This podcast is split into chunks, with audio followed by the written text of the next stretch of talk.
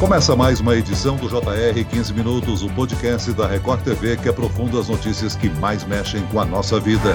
O homem mais rico do mundo fez hoje uma viagem turística histórica. É, foi o primeiro voo para o espaço apenas com civis e sem piloto. Em 1961, a humanidade dava o seu passo inicial para a conquista espacial. O russo Yuri Gagarin viajou para fora do planeta Terra e voltou em segurança. 60 anos depois, a corrida espacial já não é mais restrita aos países, não pertence mais a um contexto de guerra fria e demonstração de poder tecnológico e armamentista. Cidadãos comuns com muito dinheiro para investir se aventuram em viagens fora do planeta e assumem o pioneirismo no que podemos chamar de turismo espacial. O bilionário Jeff Bezos, o homem mais rico do mundo realizou o primeiro voo sem piloto em direção ao espaço. Ele não foi o primeiro, já que na semana passada, Richard Branson se tornou o primeiro empresário a realizar a viagem, mas em voo com piloto. Branson ocupa o lugar 626 na lista de bilionários mundiais, liderada por Bezos. Mas afinal, será que o turismo espacial irá evoluir e ultrapassar a barreira de bilionários até se tornar algo acessível para uma parcela maior da população? Eu converso agora com o astrofísico e professor do Centro Universitário FEI, Cássio Barbosa. Bem-vindo, professor. Olá, Celso. É um prazer estar aqui conversando com vocês a respeito desse assunto. E quem nos acompanha nessa entrevista é o repórter da Record TV que adoraria fazer um voo para fora da Terra, Luiz Carlos Azenha. Olá, Azenha. Oi, Celso. Que vontade, hein?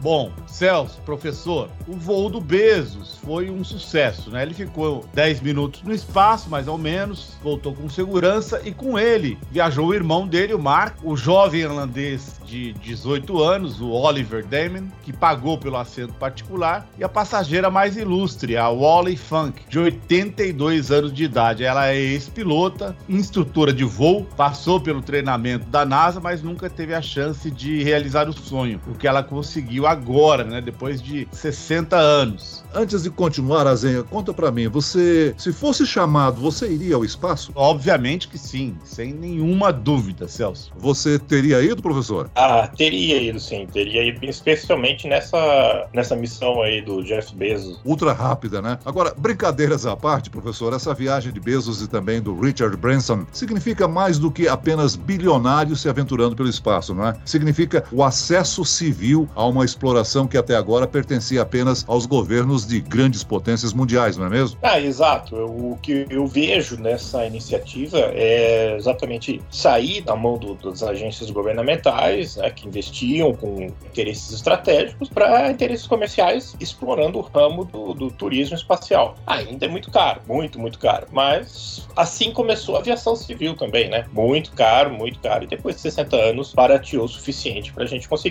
pegar um voo de avião. Agora, qual foi a diferença nos voos realizados por Bezos e Branson? A Virgin Galactic do, do, do Branson, como você falou, ele depende de um piloto e um copiloto. E é, na verdade, uma aeronave com propulsão de foguetes. Então, ela sobe rebocada, depois dispara o seu foguete, ele sobe, chega a uma altura de 89, no máximo 92 quilômetros, e depois desce planando. Há uma manobra lá para mudar a configuração da asa, né? e ela desce planando, sem muito controle do piloto, né? As manobras habituais um planador. Já o Blue Origin, né? o New Shepard, é um foguete no estilo tradicional, não é, não é pilotada, tem uma cápsula com os astronautas que dispara depois que esgota o combustível, separa a cápsula, o foguete em si, o propulsor desce para ser reaproveitado, a cápsula continua em movimento, atinge lá o ápice da viagem, 110 quilômetros, né? arredondar para cima um pouquinho, e depois desce via paraquedas, né? como era no comecinho da corrida espacial entre os Estados Unidos e a União Soviética. Professor, o senhor falou em que vai demorar um tempo para a gente ter acesso. O senhor estima quanto tempo, hein? O senhor falou que começou a aviação assim. Qual a estimativa que o senhor teria? Então, olhando para nosso nossa história passado, eu vi, a gente vê que levou aí em torno de uns 50, 60 anos, né, para a aviação se tornar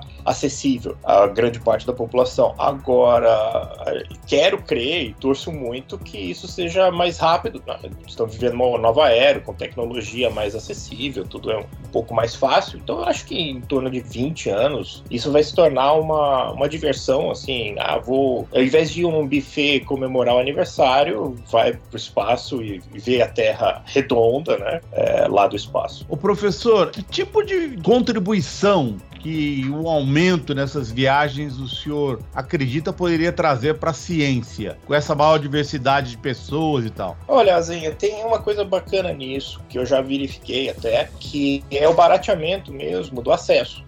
No seguinte sentido, tá mais barato mandar uma carga para o espaço. A SpaceX, que é uma terceira empresa nesse ramo, ela chega a cobrar uma coisa de menos de 10 mil dólares para mandar um quilo de carga. Então, se você pensar bem, um satélite, um detetor que tenha uma experiência científica de uma universidade ou de várias universidades, de escolas, por exemplo, custaria 50 mil dólares. Ok, nós não estamos no período em que 50 mil dólares está tá sobrando no bolso, mas quero crer também que, em questão aí de pouco tempo, a gente volte a ter acesso a recursos. 50 mil dólares não é muita coisa para você acessar o espaço, né? O espaço sideral, órbita baixa, uns 300, 400 quilômetros, ou mesmo até mandar uma experiência que fique é, embarcada na estação espacial, que estão 450, 500 quilômetros de altitude. Então, o que eu vejo é, é, isso, né? Toda a tecnologia envolvida, toda a logística, estrutura envolvida, está ficando barato para vários campos, tanto para o voo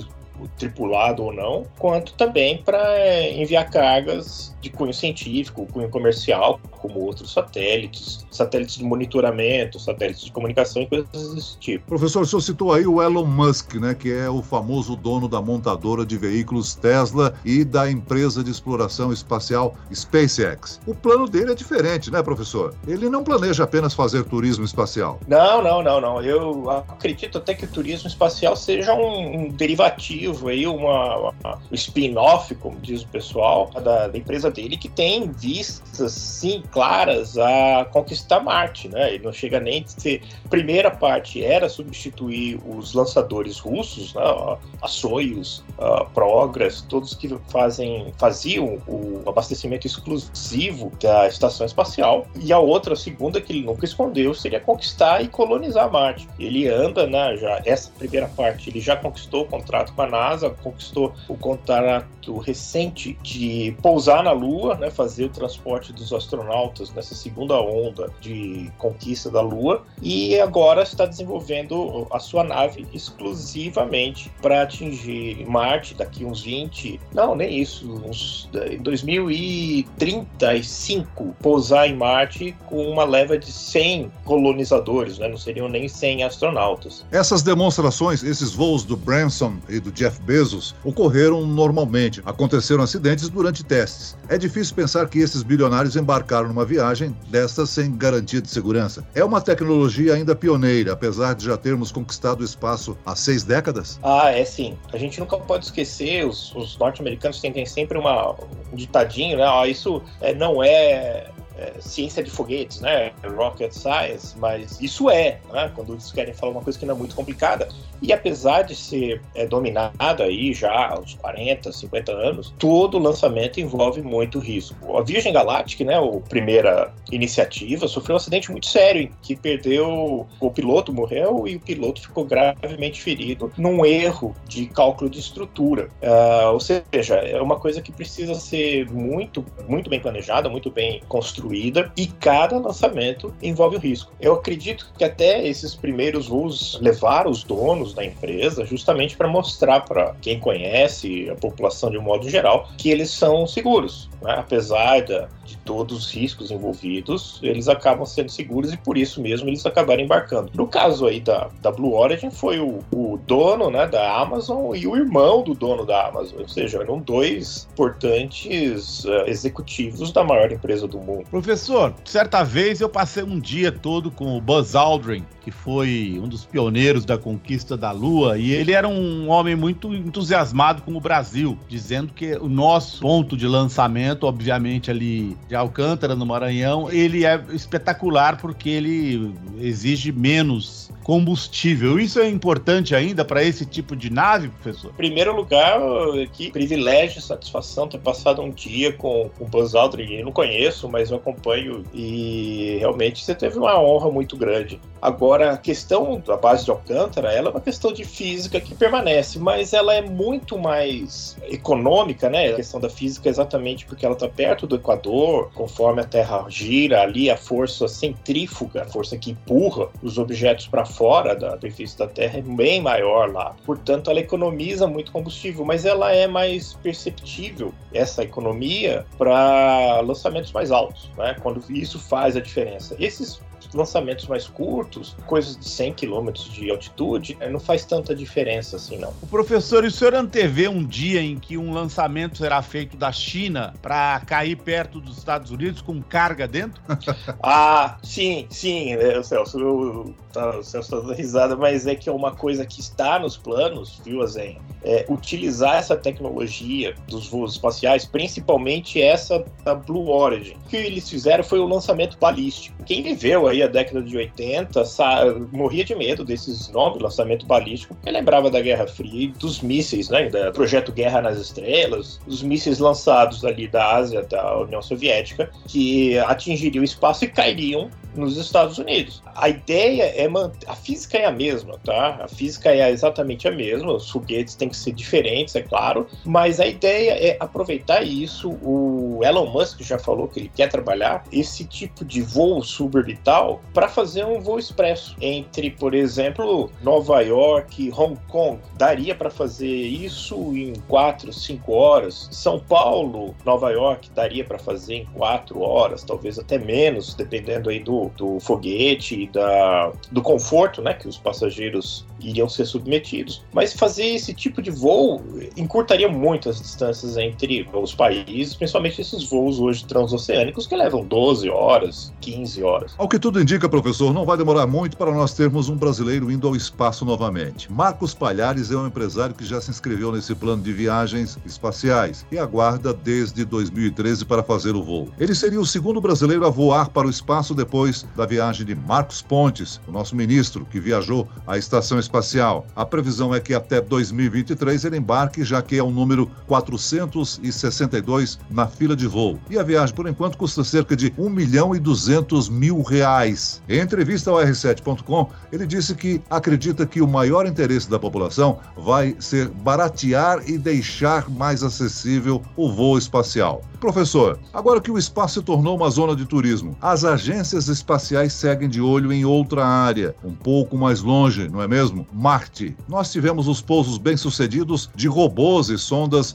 da China, dos Estados Unidos. Levar um homem a Marte é um novo desafio espacial da humanidade? Ah, sem dúvida, sem dúvida. É sim, é o novo, é a nova onda de, de expansionista da, da, humanidade. Se você perceber bem, a humanidade tem ciclos de expansão, e talvez a última grande expansão tenha sido ah, lá no século XV, XVI, das grandes navegações, e a próxima grande navegação vai ser Marte. Antes de chegar em Marte, nós vamos fazer uma paradinha na Lua, porque é mais natural que isso aconteça, né? E estabelecendo uma colônia permanente, uma base permanente na Lua, facilitaria muito a logística para acessar Marte. Mas como eu tinha mencionado do Elon Musk, esse projeto da espaçonave dele, a Starship, não faz questão nenhuma de parar na Lua e ele prevê desembarcar entre 100 e 120 pessoas a cada 15 dias em Marte na hora que isso tudo estiver funcionando em velocidade de, de, cruzeiro, tudo estiver bem azeitado, isso vai descarregar em Marte talvez 250 pessoas por mês em bases e colônias que e tem a intenção deles que seja permanente. Azenha, você tem intenção de fazer uma reserva, Azenha? Ah, eu não tenho dinheiro, Celso. Eu fico sonhando com isso, mas eu não tenho dinheiro suficiente, né? Eu adoraria fazer uma reserva, mas agora é só no sonho mesmo. Professor, depois de Marte, nós podemos pensar em algum outro planeta? Não, infelizmente é Marte e a Lua, né, a nossa, nossa Lua, mas são esses os locais em que a gente conseguiria estabelecer uma colônia na superfície, uma base. Os outros planetas, né, o mais próximo é Vênus, é absolutamente inabitável para gente. Mercúrio é muito próximo do Sol. E depois de Marte, todos os planetas são gigantes e gasosos, né? nem, nem sequer tem como estabelecer uma base, né? Mas teria em alguma outra lua por exemplo, Júpiter tem quatro luas que, tão grandes que poderiam ser planetas se não tivessem presos a Júpiter. Mas em termos de planeta mesmo, só esses dois. Muito bem, nós chegamos ao fim desta edição do 15 Minutos. Eu agradeço a participação do professor e astrofísico do Centro Universitário FEI, Cássio Barbosa. Obrigado, professor. Obrigado, Celso. Obrigado, Azenha. Vou esperar baratear né, essas passagens para a gente viajar e, de preferência, que tenha serviço de bordo também, porque nenhuma dessas iniciativas, um milhão e meio e não tem nem um amendoinzinho para gente. Muito bem. Agradeço também a presença do repórter da Record TV, Luiz Carlos Azenha. Azenha. Foi um prazer Esse... falar com o senhor e com você, Celso. Esse podcast contou com a produção de Homero Augusto e dos estagiários David Bezerra e Larissa Silva. Sonoplastia de Marcos Vinícius. Coordenação de conteúdo Camila Moraes, Edvaldo Nunes e Luciana Bergamo. Direção de conteúdo Tiago Contreira. Vice-presidente de jornalismo Antônio Guerreiro. E eu, Celso Freitas, te aguardo no próximo episódio. Até amanhã.